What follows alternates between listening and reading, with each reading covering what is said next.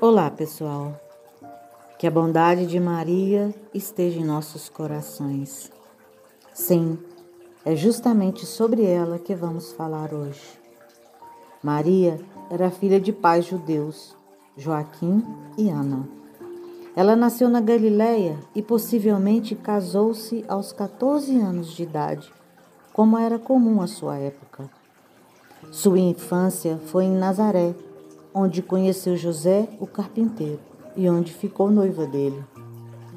Maria é um nome de origem hebraica e significa Senhora da Luz.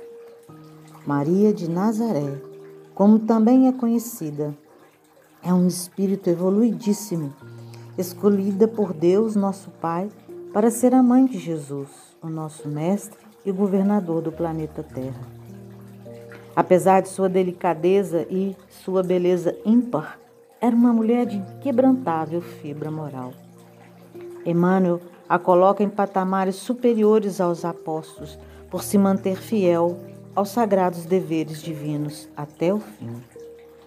Dos evangelistas, é em Lucas que encontraremos mais referências sobre ela, desde a aparição do anjo Gabriel, que anuncia a vinda de Jesus através dela passando por seu nascimento, pela fuga para o Egito, no templo quando Jesus conversa com os doutores da lei, nas bodas de Caná e como não poderia deixar de citar na crucificação, quando dá o seu maior testemunho de amor, de fé e de dor.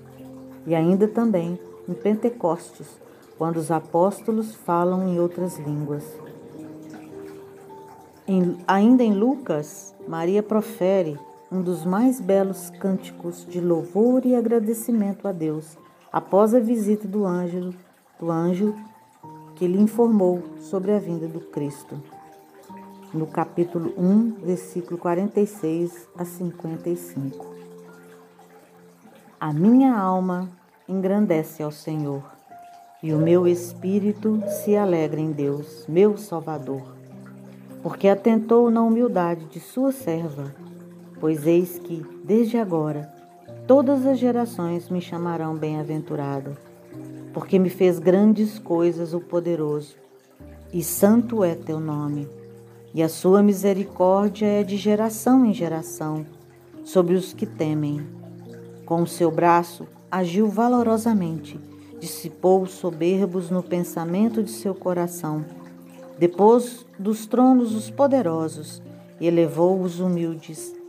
Encheu de bens os famintos, despediu vazios os ricos e auxiliou a Israel, seu servo, recordando-se de sua misericórdia, como falou a nossos pais, para com Abraão e sua posterioridade para sempre. Por aqui podemos perceber a evolução desse espírito totalmente consciente da grandeza e solicitude divinas e sua entrega sem restrições à soberana vontade, assim também diante de seu mais doloroso testemunho. Junto da cruz, no martírio do seu filho bem-amado, um turbilhão de sentimentos de agonia e dor extremas se misturavam com a ternura de mãe que voltava ao passado se recordando recordando amarguradamente. Maria se deixou levar pela correnteza das lembranças a se iniciarem desde o ventre, na longa caminhada a Belém, o nascimento, a manjedoura na sua beleza agreste. Através do véu espesso das lágrimas, recordou uma a uma as cenas da infância do filho tão amado. Como envolvida por fios tenuíssimos de força e coragem, Reconhecia a intervenção divina, mas naquela hora não conseguia entender que profundos desígnios haviam conduzido seu filho ao madeiro infamante. Ele que fora tão meigo e curara a tantos, que falara das bem-aventuranças celestiais, enchendo de tão puras esperanças a todos os corações, e que tanto amara a todos sem a menor distinção. Ouvia nesse instante, dentro do próprio coração, uma voz sublime, dizendo das insondáveis determinações justas de Deus que precisam ser aceitas, para a redenção das criaturas. Seu coração arrebentava de tempestades de lágrimas irreprimíveis, mas dentro da consciência repetia as mesmas palavras de quando avistara o anjo Gabriel com a mesma sinceridade, com a mesma sincera humildade. Faça-se na escrava a vontade do Senhor.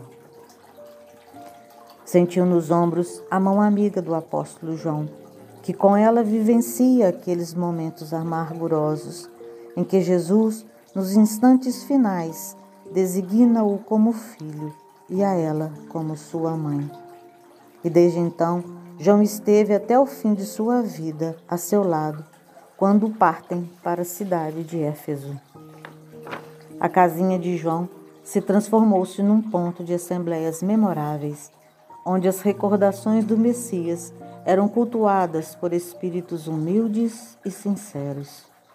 Os anos passam e Maria nem por um dia deixou de amparar e transmitir aos corações do povo sofrido as mensagens da Boa Nova. Ao chegar à velhice, não sente nem cansaço nem amarguras. Quando. Quando chega próximo ao seu fim, Jesus se apresenta a ela como um mendigo que chega querendo lhe fazer companhia e receber sua bênção. Quando então fala-lhe do céu e das bem-aventuranças, ela o reconhece, sob forte emoção. Ele não permite que ela se ajoelhe aos seus pés, pois é ele quem o faz, beijando-lhe as mãos. Sim, minha mãe, sou eu. Venho buscar-te, pois meu Pai quer que sejas no meu reino a rainha dos anjos.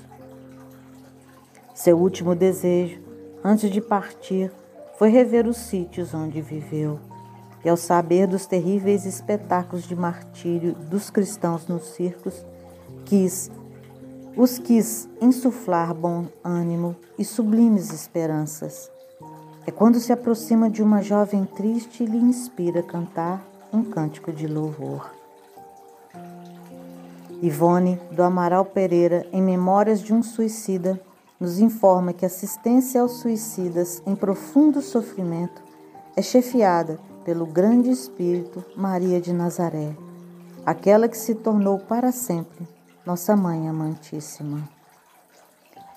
Que suas bênçãos recaiam sobre todos nós. Até a próxima.